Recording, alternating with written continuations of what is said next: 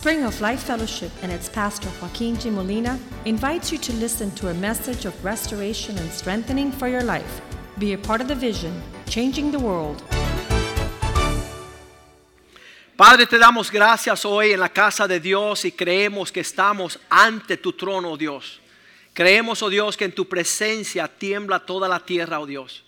Creemos, oh Dios, que tú separas el hombre para cambiar una nación.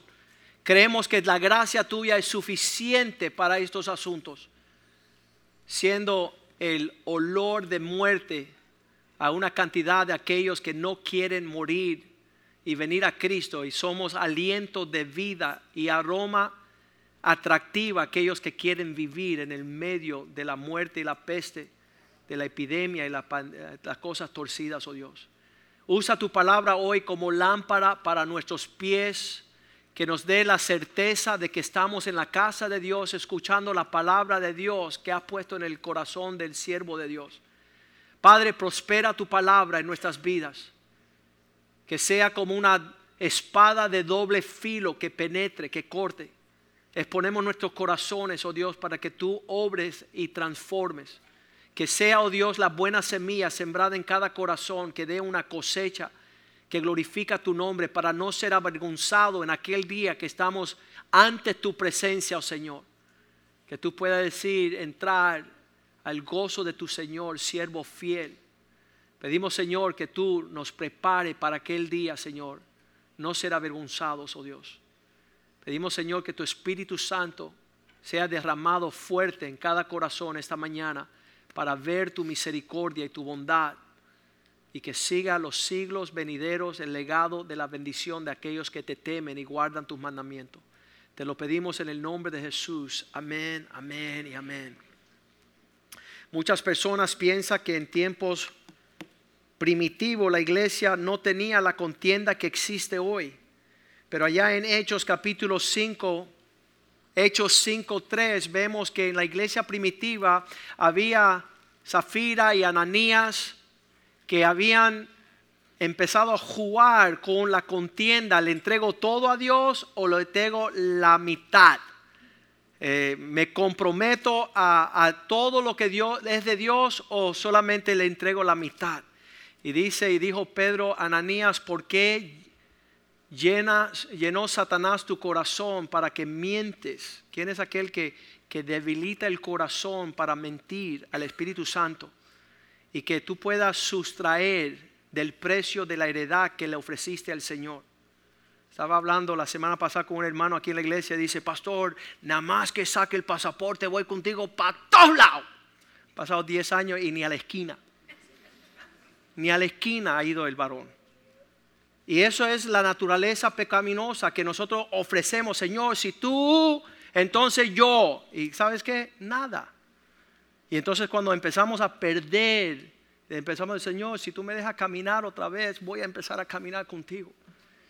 Y ese es el dilema desde el principio. Esa es la iglesia comenzando. Esta pareja le había vendido sus propiedades y la habían ofrecido al Señor. Dios no le exigió a ellos. Ellos estaban agradecidos y cuando vienen a traer su ofrenda al Señor, mantienen la mitad para no entregársela. Están mintiendo. Satanás los, los disminuyó. Muchas veces pensamos que el enemigo está fuera de la casa de Dios y muchas veces está aquí en nuestro medio. Aquellos y, y escudriñense a decirle, Señor, mi corazón está torcido. El corazón no está bien para ti. Tú me has dado todas las cosas y no te ha dado nada. Eso fue parte del testimonio mío cuando conocí al Señor. Empecé a pedirle todo. Señor, y quiero esto, y quiero esto, y quiero. 15 años después, le digo, Señor, ¿y qué quieres tú? ¿Qué quieres tú? Y ahí es cuando Dios me contesta, quiero que cambies el mundo. Y le digo, amén. A esa tarea no, hemos dado. Y, y, sabes que hace 18 años cuando comenzamos era un chiste, pero hoy día las personas están viendo que estamos cambiando el mundo. Porque son las prioridades de Dios que buscamos. Somos sus intereses.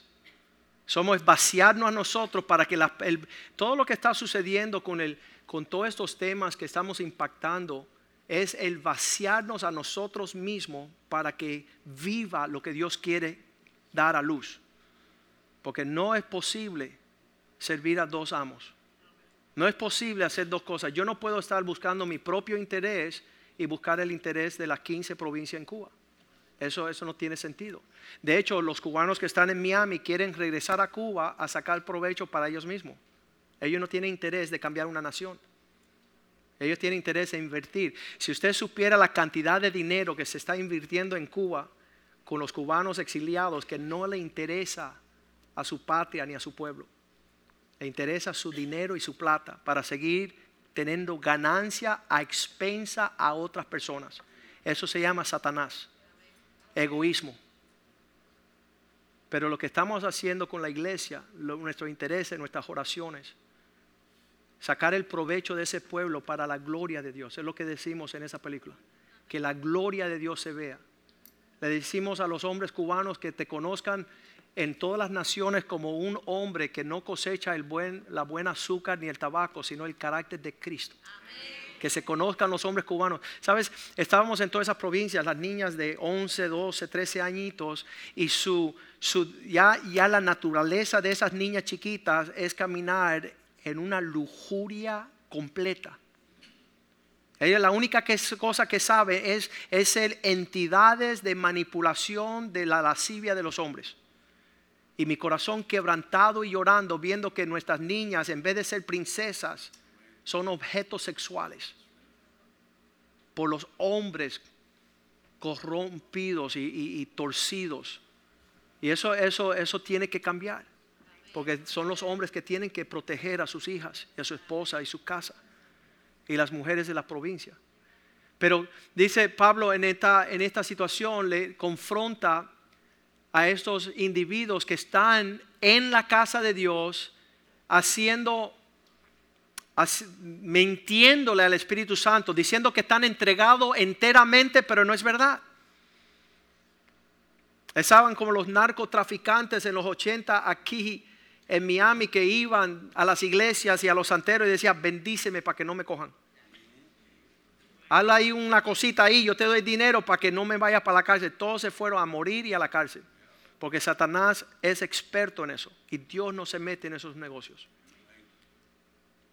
Y eso está sucediendo en la iglesia primitiva. Nuestro corazón es engañoso. Allá en Hechos capítulo 8, versículo 9, tenemos Simón el mago. Si vamos al capítulo... Ajá. Personas no se dan cuenta que este hombre fue entregado al Señor como un creyente. Y es una cosa linda ver un, un impío entregarse al Señor. Mira lo que dice allí.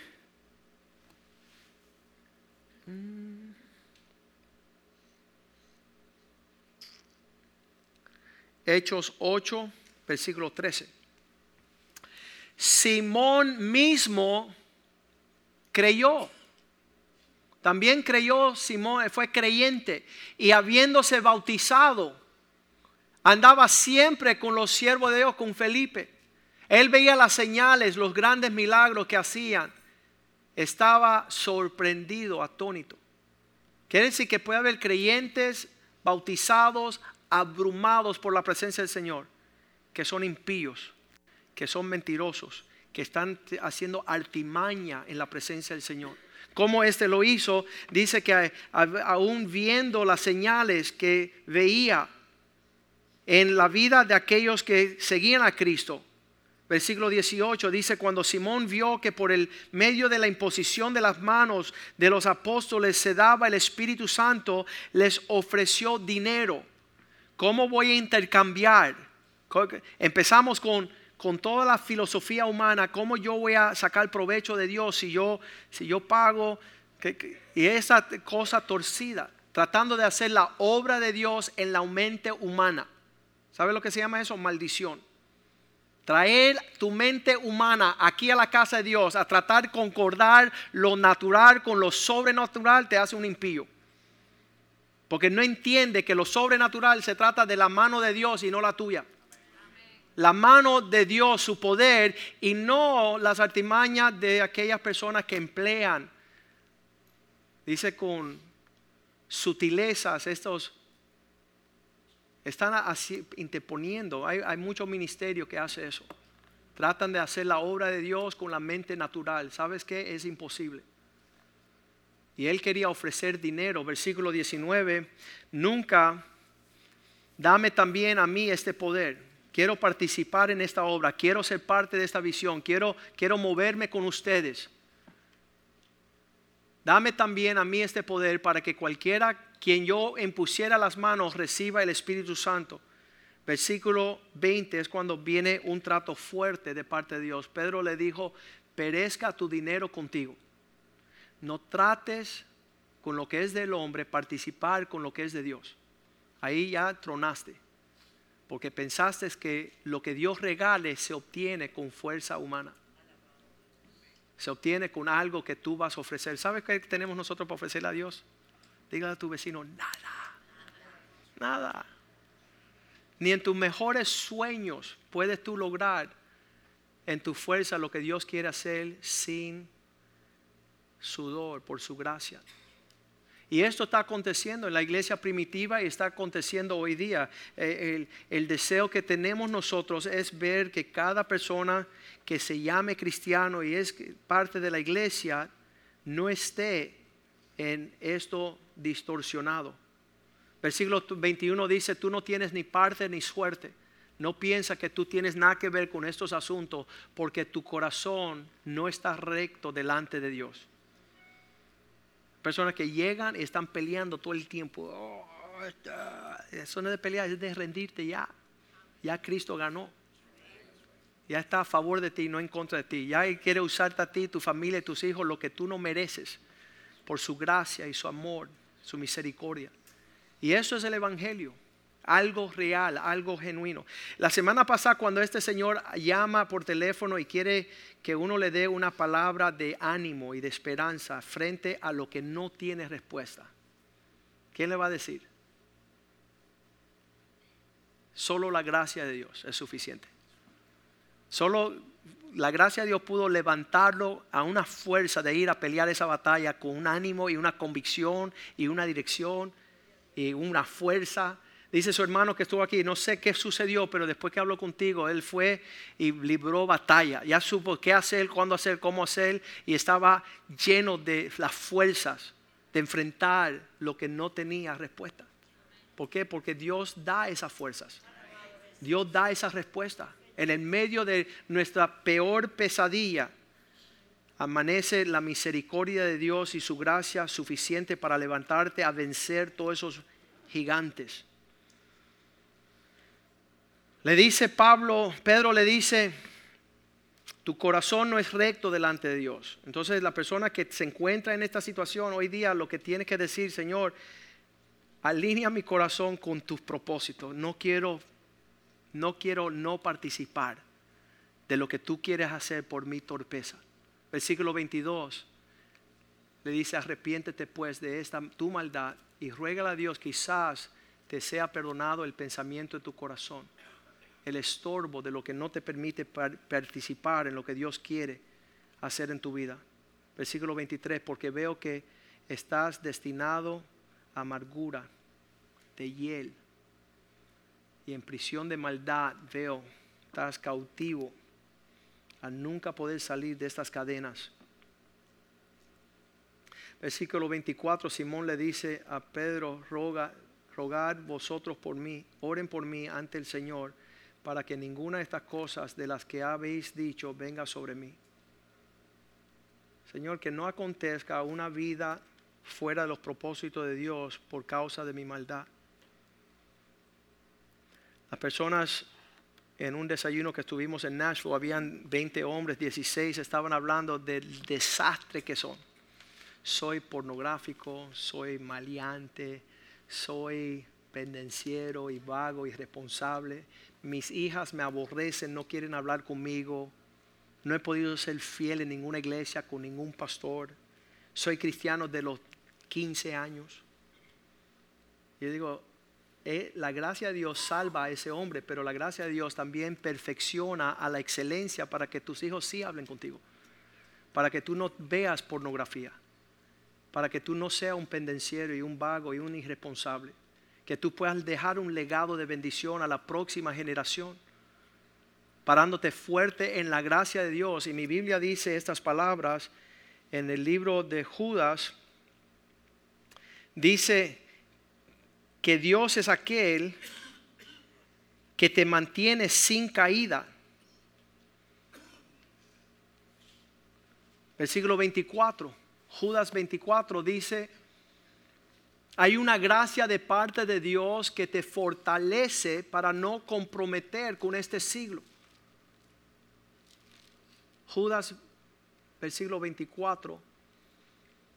Hay una provisión del cielo que viene de parte de Dios cuando tú la buscas. Dios da gracia al humilde, mas mira de lejos al altivo. Dice, y aquel que es poderoso para guardarte sin caída. ¿Qué significa eso? Sin tropiezo. Sin que tú tengas que, esta, esta semana ah, vemos estos dichos que no son bíblicos. El que cae y se levanta es más fuerte que el que nunca cayó. ¿Y quién le dijo a usted eso? El que nunca se cayó glorifica a Dios de una manera increíble. Increíble, porque Dios es capaz, dice, poderoso para guardarte sin caída y presentarte sin mancha delante de su gloria con gran alegría. Significa tampoco es aburrido y pesado que Dios te mantenga en un lugar en su propósito. Esa fue la oración que, le dije a un hombre. Dice, Joaquín, tú hablas demasiado fuerte, tú vas a caer. Le mira, si la gracia de Dios me deja caer, yo caigo. Pero si la gracia de Dios me mantiene, no hay quien me haga caer. Me he entregado a la gracia de Dios. Busco su presencia, sus fuerzas. Esas son mis fortalezas. Entonces hablamos este tema porque estamos en días hoy día, igual que ese padre que en un momento que está abrumado de una situación, una angustia bien pesada, quiere, uh, uh, vamos al aborto. Vamos a que nadie se dé cuenta que ella estuvo embarazada. Vamos a ayudarla un poquito porque Dios no llegó a tiempo. Y eso es lo que estamos diciendo, que es una maldad nosotros no poder levantarnos fuerte. Fuerte en el Señor. Según Timoteo 2.1 dice Pablo a Timoteo, que la gracia de Dios en ti sea fuerte. Esfuérzate en la gracia de Dios que es en Jesucristo, tú mi hijo. Le, puedo decir, cuando llega cualquier situación a, a mi oficina, la respuesta es, ¿qué es lo que Dios dice? ¿Dónde es que Dios quiere que tú estés? Sí, hay mucha gente que están opinando, hay mucha gente que siente muchas cosas, hay mucha gente hablando. Dice Donald Trump que Él va a ser nuestra voz, que Dios nos libre, que nuestra voz sea Dios. Que nuestra voz sea la voz de Dios la que habla a esta nación. Y yo creo en lo que Dios dice, que tenemos la capacidad de esforzarnos en su gracia, en su fuerza, en lo sobrenatural. Y cuando le está hablando Pablo a a lo que es la fortaleza de esta gracia, significa la próxima, el próximo versículo que va a haber hombres fuertes en esta gracia para pasarle a una próxima generación a otro hombre que lo pueda enseñar. Dice, lo que has oído ante muchos, si tú eres fuerte en la gracia, lo que tú recibiste, esto encarga a otros hombres fieles que sean ideales, idóneos para enseñar también a otros. ¿Qué significa? Que tú puedes recibir de parte de Dios una gracia y dársela a otro individuo que le puede enseñar a un tercer individuo. Pero es imposible que uno le entreguen algo con la calibre la calidad de cambiar naciones y, te mira y te dice, haz lo que tú puedas, papito, porque quizás tú no puedes ni llegar a la iglesia porque la gasolina es muy cara, entonces tú no puedes llegar y le está debilitando todas las fuerzas de otra generación que le va a virar a otra y dice, oye, quédate en casa y mira por televisión porque estas cosas están de madre. Y van debilitando, debilitando, debilitando. La tercera y cuarta generación aborrece a Dios y ni llega a la casa de Dios. Porque no fueron fuertes, esforzados en la gracia de Dios. Lo que has oído, lo que tú has recibido. ¿Sabe? Hace 18 años yo les puedo decir, cuando se para un loco y dice, vamos a cambiar el mundo porque Dios tiene una visión, y las personas que dijeron, este está loco y se fueron, por éxito de ellos no vieron lo que hoy vemos claramente. Pero lo que están viendo y palpando, lo que ha sido un corrido de 18 años, que sigue con un desánimo, siguen desanimando el corazón de su prójimo, siguen no participando, son impíos. Son impíos. Porque ahora palpando y viendo todavía no participan. Viendo la gloria del Señor, viendo el mover de Dios, todavía dice, bueno, eso fue casualidad. Eso fue coincidencia, eso fue suerte. No ven a Dios. No ven la mano de Dios, no se animan para participar. Versículo 3, no solamente la gracia que, pueda pasar lo que recibieron, tú pues sufre, güey, sufre, oh, sufre. Yo pensaba que la gracia de Dios es no sufrir, para de sufrir. Nos vamos con los brasileros, paren de sufrir. No, la gracia de Dios legítima te lleva a sufrir, a soportar, a perdurar a perseverar. La palabra perseverar es mantenerte en lo severo, en lo difícil. No es fácil ser cristiano. No es fácil enfrentar las olas de la maldad. No es fácil trazar la línea entre lo que se hace y lo que es impío. Por eso dice que en los últimos días no habrán maestros. Dicen que amontonarán aquellos que le darán cosquillas porque ellos no quieren que nadie los ofende. Pastor, dime que estoy bien. Yo no, eh, decía un hombre, yo no voy a esa iglesia, todos los domingos ese pastor desanima a la gente. Yo lo que necesito es que me hablen lindo para que el lunes yo sea un impío mejor. Que yo pueda seguir en mi impiedad. No, la palabra de Dios viene para, para confrontar, dice, para que haga sufrir penalidades como el que está en guerra soldado de Jesucristo. El que te dijo que la gracia de Dios es para que tú andes en la playa con un, un lubricante para que no te quemes es un impío. La gracia de Dios te lleva a poder sufrir mayormente, estar en la brecha. ¿Qué dice el versículo 4? La gracia de Dios no solamente sufrir penalidades, sino militar y no enredarte en los negocios de esta vida, no participar en lo que los impíos participan. ¿Cómo tú vas a tener el mismo ánimo que un impío? Oye, emborráchate.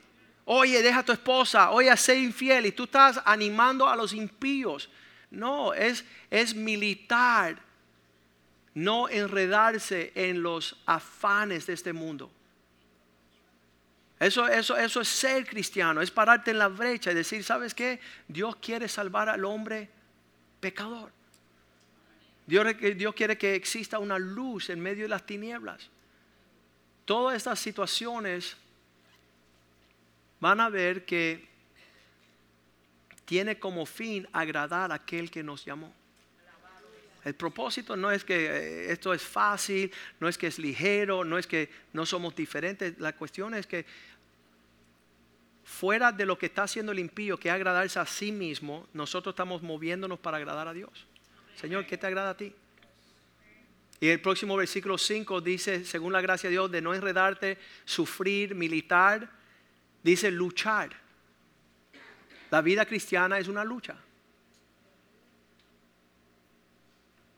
No hay corona para aquellos que no luchan. Ese, dicho famoso cubano, no ¿cómo? ¿Cómo está la lucha? No luches tanto. Sí, voy a luchar. Sí me tiene que importar a mí lo que está sucediendo en la vida de otra persona. Sí me tengo que meter. Estábamos desayunando en Nashville. Estaba en la mesa a nuestro costado una joven de 19 años convenciendo a su amiga cómo entrar a las fraternidades de borrachos de la universidad. Dale, que aquí estamos bien animados y aquí yo te voy a ayudar a entrar porque no todo el mundo entra. Mira, yo te voy a hacer algo especial y 45 minutos trayendo de arrastrar la, la, no impía a lo que es la impiedad.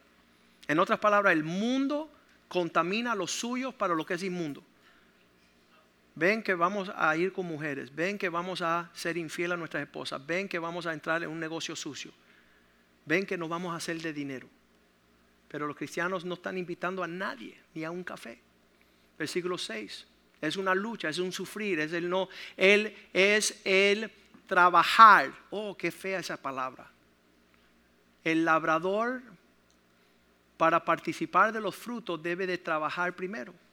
No, no, no, no me hable de trabajar, pastor. Pastor, una iglesia que trabaja es una maldición. Mira, yo me paso el lunes, martes, miércoles, jueves, viernes. Yo el domingo quiero descansar. Mira, el día de reposo, ¿verdad? Entonces no me pongas no me pongas Yo sé que tienes campamento de jóvenes, campamento de música, campamento de baile, pero no me hagas.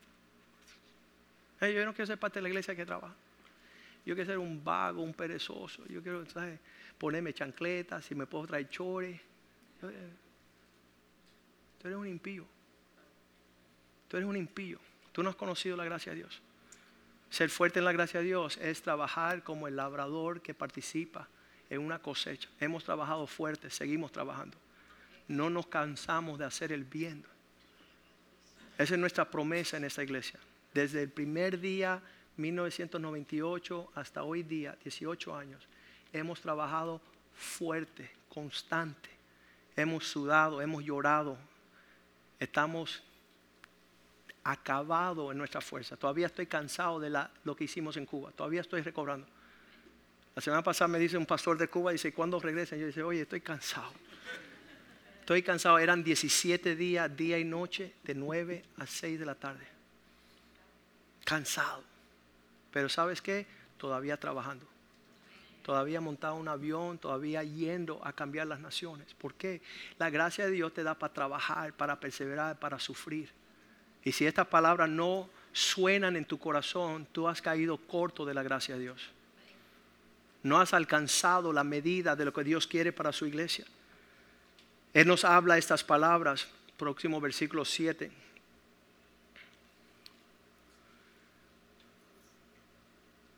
Considerar lo que digo y el Señor te dé entendimiento en todo. Vea cómo vas a caminar en estos propósitos de manera que el Señor te dé entendimiento. El Espíritu Santo te debe de estar dando testimonio en lo que estamos compartiendo hoy. Debe estar tú diciendo amén. Lo que Dios dice es verdad. Lo que Dios, Dios dice es cierto. Quiero alinearme con el propósito de Dios, no alejarme.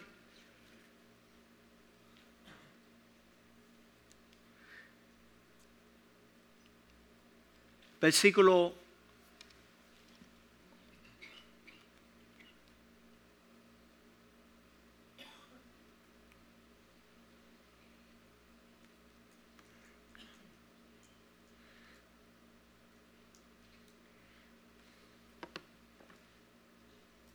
11, escuche bien, él culmina estas palabras porque fiel es esta, esta palabra. Palabra fiel es esta.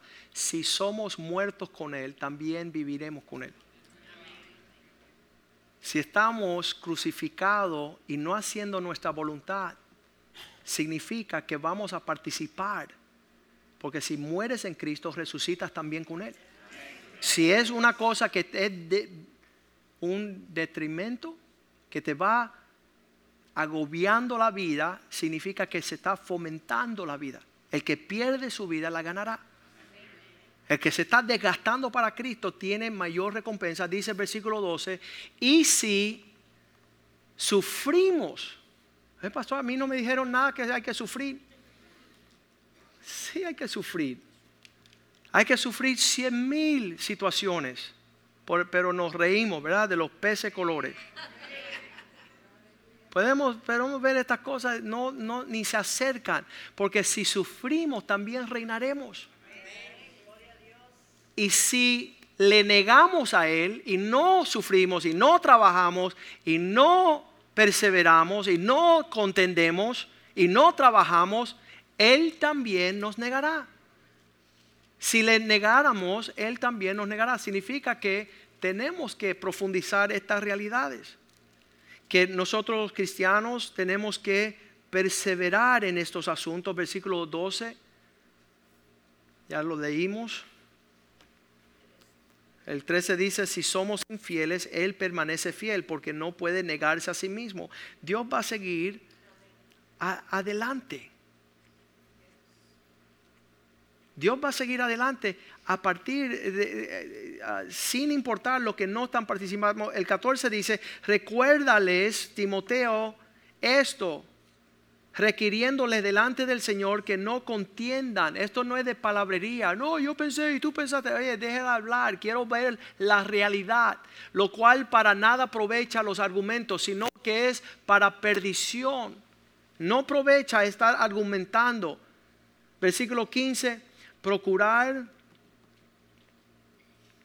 con diligencia presentarse delante de Dios como un obrero aprobado, que no tiene vergüenza, que use bien la palabra de verdad, que camine bien, que pueda trazar, no como estos, versículo 16,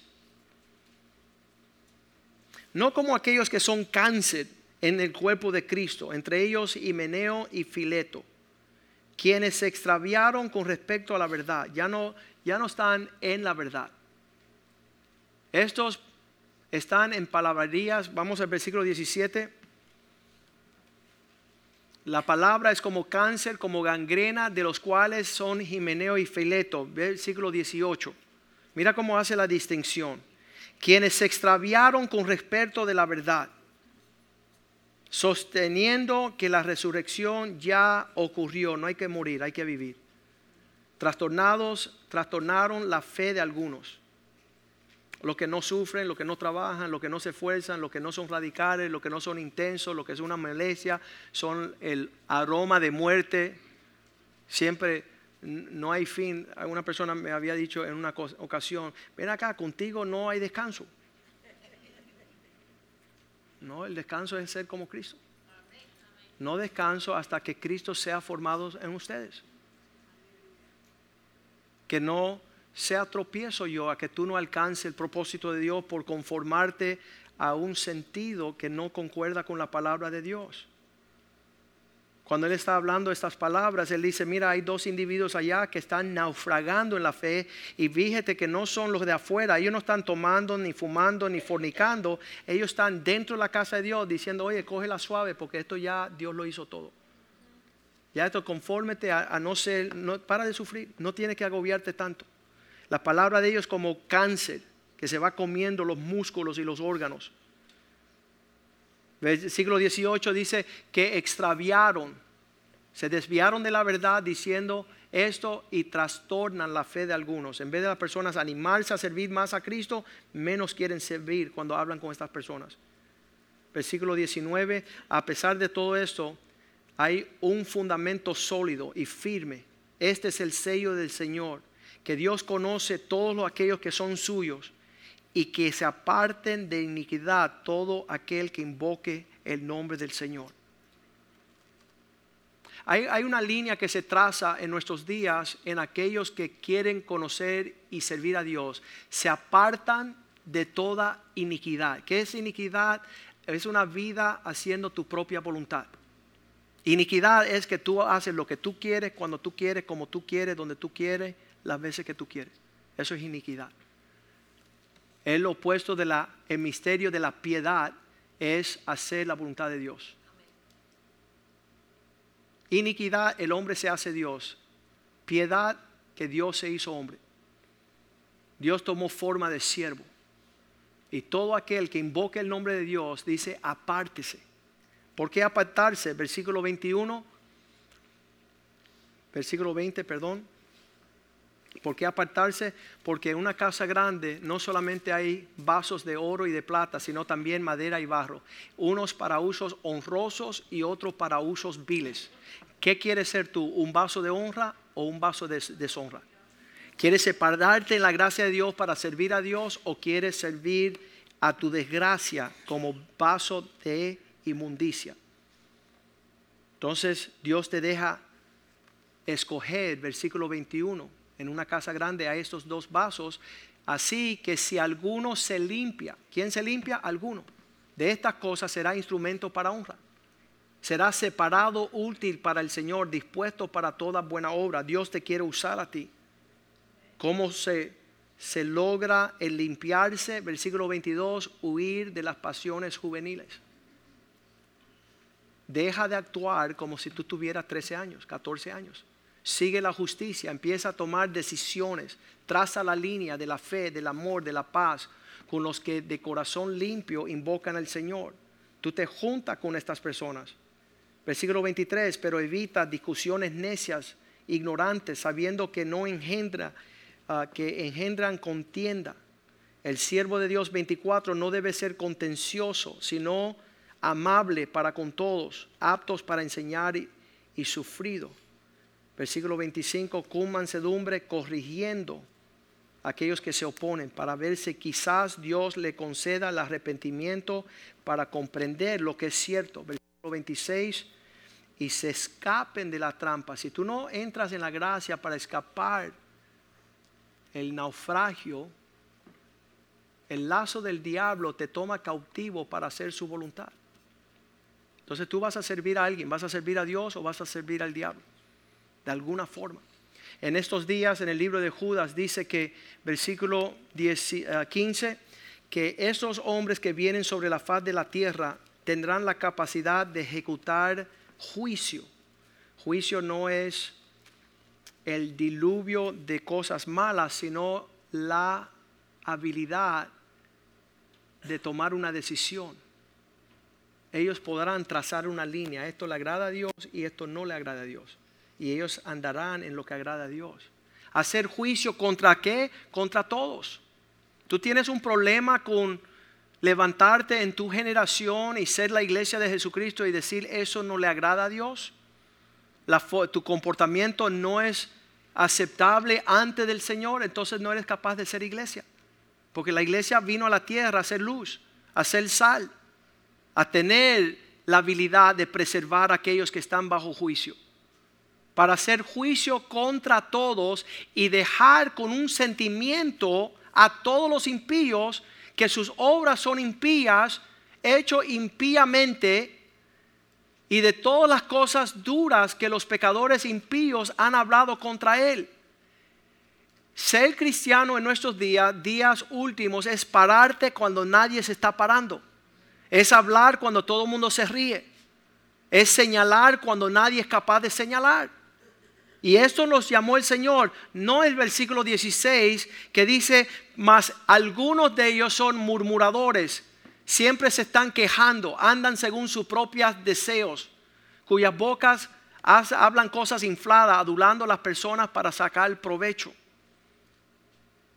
Hay, un contraste, es lo que estoy hablando, de, aquellas personas que están llenos del Espíritu Santo, negándose a sí mismos, caminando. Dice, y pastor, ¿dónde está la gracia de Dios? En Tito 2, 11. Aquí está la gracia de Dios. Porque las personas no saben lo que es la gracia de Dios. La gracia de Dios dice, la gracia de Dios que se ha manifestado para salvación a todos los hombres. ¿Qué hace la gracia de Dios? Versículo 12. Enseñándonos a renunciar la impiedad. La gracia de Dios te enseña a decirle a lo que no es de Dios, hey, eso está mal. Y a los deseos mundanos, yo no quiero andar como un impío. Yo no me gustan las cosas impías, no porque soy religioso. Hay, hay la gracia de Dios sobre mi vida. Y no me gusta nada. Ayer mi hija me mandó, cuando regresábamos, una foto, la carita así triste, distorsionada con una, una aplicación. Y le digo, no me gusta que esté distorsionando tu rostro. Eso no es del Señor. Eso es diabólico. No es un chiste. No es un chiste transformarnos a las estupideces de este mundo, porque no somos de este mundo. No, no podemos pensar que lo que el mundo piensa que es gracioso, nosotros pasarlo por alto. Y es triste que en nuestros días los ministros, las mujeres mayores, aquellas personas que llevan 10, 15, 20 años en el Señor, todavía se ríen de lo que no tiene chiste. Le digo a mi hija, no me gusta. No me gusta que tú estés distorsionando tu rostro con un programa eso torcido del mismo infierno. Porque el que vino a matar, robar y distorsionar y desconectar son espíritus malignos que vienen a propagar su chiste y su relajo en nuestros tiempos. Ahí dice Tito 2.11 que la gracia de Dios que viene nos enseña Versículo 12, esta gracia que trae salvación nos enseña negar renunciar la impiedad, decirle, hey, ya yo dejé de ser impío hace tiempo. Ya dejé de ser mundano hace tiempo para vivir en este siglo sobriamente, justo, trazando líneas, piadosamente, aquello que le agrada a Dios. Versículo 13, porque esto es aquello que me está preparando la esperanza cuando Cristo regresa, que me voy con Él. No soy, no soy, no tengo pensamientos torcidos, distorsionados. Quiero tener esos pensamientos que agraden a Dios. En el versículo 22 de, de Judas dice, teniendo compasión, marcando la diferencia. Algunos que dudan, convencerlos y, hacer la diferencia en sus vidas, versículo 23, sacándolo como si fuera del infierno, a otros salvar, arrebatándolos del fuego, y de otros tener misericordia con ah, temor, aborreciendo aún las ropas de los deseos impíos que tienen. Queremos terminar con Romanos 16, versículo 17, que la Biblia nos llama a nosotros trazar bien. Más, hermanos, os ruego que fijéis en los que causan separación y tropiezos contra la doctrina. Aquellos que no están adelantando la causa que vosotros habéis aprendido y que os apartéis de ellos. Esa, el contraste, no somos, yo no, yo no me puedo disfrutar la destrucción de otra persona. No, no, puedo. En nuestra iglesia había una pareja y estaban en una contienda continua, contienda, contienda por años. Estaban marido y mujer y peleando y peleando. Y le dije, hey, vamos a hacer algo. Lárguense para cuando tú la mates a ella, la mates allá lejos de aquí. Al mes estaba él sacando, no sé si yo le di la, idea, atrás de ella por todos los condominios de South Beach con, un cuchillo para matarla. Entonces que los impíos vayan lejos de la casa de Dios a hacer sus impiedades. Pero hay en el medio nuestro este elemento, la palabra, um, eh, personas que dicen, mira, estas personas dicen, causan divisiones y tropiezos, no están ayudando la causa. Versículo 18, ¿por qué? Nos manda la Biblia apartarnos de ellos y largarlos, porque tales personas no sirven a nuestro Señor Jesús. Ellos no tienen intereses de Jesús, sino sus propios vientres y con suaves palabras lisonjas engañan los corazones de los ingenuos. Papito, eso es lo que dijo el pastor Espaer y su familia que son locos. Estamos en este mundo y Dios entiende que somos humanos. Esa filosofía que viene a causar que tú comprometas el gran llamado de rendirte 100% y sirva a Cristo con 100% y le dé todo a Cristo para que Él en ti manifieste su gloria en esta tierra. Los planes de Dios son maravillosos, pero también tenemos que saber que somos un pueblo especial, peculiar, diferente, que en nuestros medios siempre va a haber los que mienten al Espíritu Santo, siempre que están en abrumando su propia conciencia, están en artimañas. Usted no sabe la misericordia de Dios. Usted tiene que entender que la misericordia de Dios es grande, grande, grande. Las veces que yo me he acercado a una persona para decirle, oye, no te quiero ver más nunca aquí, lárgate y la gracia de Dios lo alcanza y le da otra oportunidad. Otra, pues estaba bien así, así, así. Y la gracia de Dios los alcanza otra vez y la alcanza otra vez y la alcanza. Yo sé, muchas veces pienso que no tendrán esperanza. Decía el pastor Oscar en Cuba, decía, pastor, cada vez que venía donde mí decía, te voy a votar en la iglesia, pastor, por favor, no me vote, no tengo dónde ir. ¿Dónde voy a ir si tú me votas? Y Dios lo hizo un pastor. Gloria a Dios, la gracia de Dios suficiente poderosa para, para darnos las herramientas de ser el pueblo real, peculiar, radical, intenso, sabio, manso, que sufre, que contiende, que pelea, que soporta, que persevera. Dice que el, el reino de los cielos se hace violento y solo los valientes los arrebata, dice la Biblia solo aquellas personas que, están en serio. Y sabes que ah, tenemos, sabemos que hay personas que llegan por primera vez. No nos disculpamos con ustedes. Le damos la bienvenida, pero estamos en serio. Entonces las personas que llevan 10 años deben ya estar ayudándonos con esta carga. Y después están los que llevan 20 y 30 años que ya deben de ser un alivio, deben ser un refrigerio para que nosotros podamos seguir en el propósito de Dios. Pero está la cosa torcida, está distorsionada, las personas se están distanciando y desconectando por falta de conocimiento.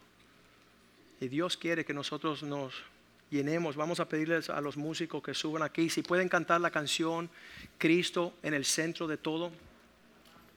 Lo que decimos que nos ayuda a vivir esta vida es la gracia de Dios, no es nuestra fuerza. Si tratas de hacer lo que estamos haciendo en tu propia fuerza, no lo vas a alcanzar. Pero si tú te humillas en la presencia de Dios y dices, Señor, ten misericordia de mí, ayúdame a participar, Dios te va a ayudar, levantarte como un gigante en nuestra generación, ser un referente que tú seas capaz de abrir tu boca para bendecir y no maldecir. Que tus palabras edifiquen y no destruyan. Que tu ánimo anime y no desanime. Que tú puedas conectar las personas a que puedan seguir tu ejemplo. Estamos con una fuerza tremenda en ver cómo Dios está bendiciéndonos y prosperándonos estamos celebrando lo por venir. Lo que no vemos, lo que no entendemos, estamos celebrando porque sabemos que fiel es aquel que nos llamó, que también terminará lo que comenzó. La persona que no se para en esta generación a ser radical, le está haciendo tropiezo a este mundo que piensa que todas las cosas están bien. Tú puedes ser santero, puedes ser brujero, hechicero, mentiroso, ladrón y estás en paz. Y eso es una mentira del diablo y tú eres la esperanza de que ellos alcancen la misericordia de Dios. Con un testimonio radical y, no acomodarle.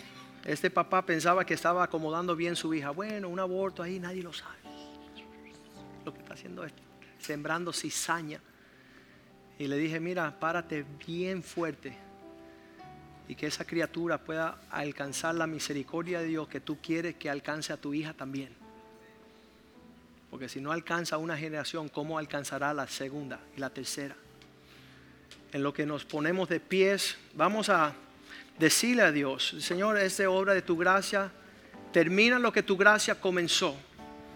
Quiero apartarme, quiero limpiarme, quiero separarme para ser un vaso de honra. Solamente, y les voy a decir, hace 34 años yo decía, Señor, conmigo no cuentes, pero tú que todo lo puedes, hazlo en mí. Hazlo en mí, Señor. Yo quiero ser lo que tú quieres que yo sea.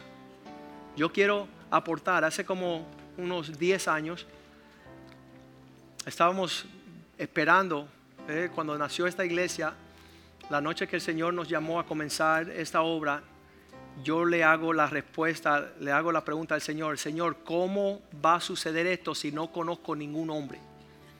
Entonces me empiezo a reír porque la Virgen María también le dijo eso. ¿Cómo va a acontecer eso si no he conocido varón? Y yo empecé a reírme y yo decía, wow, yo le estoy haciendo la misma pregunta que la Virgen María al Señor. No tengo ayuda económica para hacer lo que Dios está llamándome a hacer. Y ahí también me reí de nuevo porque supe que no era obra de hombre, era Dios me iba a respaldar. Y Dios siempre nos ha respaldado en abundancia. Y entonces, en ese sentir, ah, nos gozamos viendo que Dios nos ha sostenido hasta hoy nos ha dado con creces la provisión radical. Han participado muchas personas ah, en, una forma generosa. De verdad, yo, yo creo que nuestra iglesia es una iglesia pequeña, pero más generosa que esta iglesia no existe en el mundo hoy día. Personas que están dándolo todo para el Señor. Y, y yo le puedo decir que aunque seamos poco, estamos cambiando el mundo. Estamos obrando y no tenemos necesidad de fingir y de andar en una apariencia, porque realmente Dios ha visto nuestro corazón y, las puertas de los cielos están abiertas hacia nosotros y las bondades de Él nos alcanza más y más cada momento. Pero queremos también que usted ponga de su parte.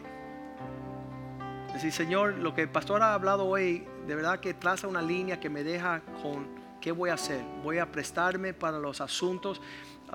Yo decía, si Satanás me quiere usar para la gloria de Él en este mundo, puede ser eso una distracción para que Dios me use para la gloria de Él en este mundo. Y solamente una mentira me, me ha puesto acá. Pero quizás una verdad dice, conocerás la verdad y la verdad te hará libre. Y los cielos abiertos lo que necesitamos nosotros. Así que vamos a poner a Cristo en el centro. Yo creo que cuando Cristo toma su lugar, todas las otras cosas toman su lugar. Dile a Cristo que tome su lugar en tu vida. Ok, pues vamos con los. Levanta tus manos al Señor. Mis manos, maravilloso Jesús, milagroso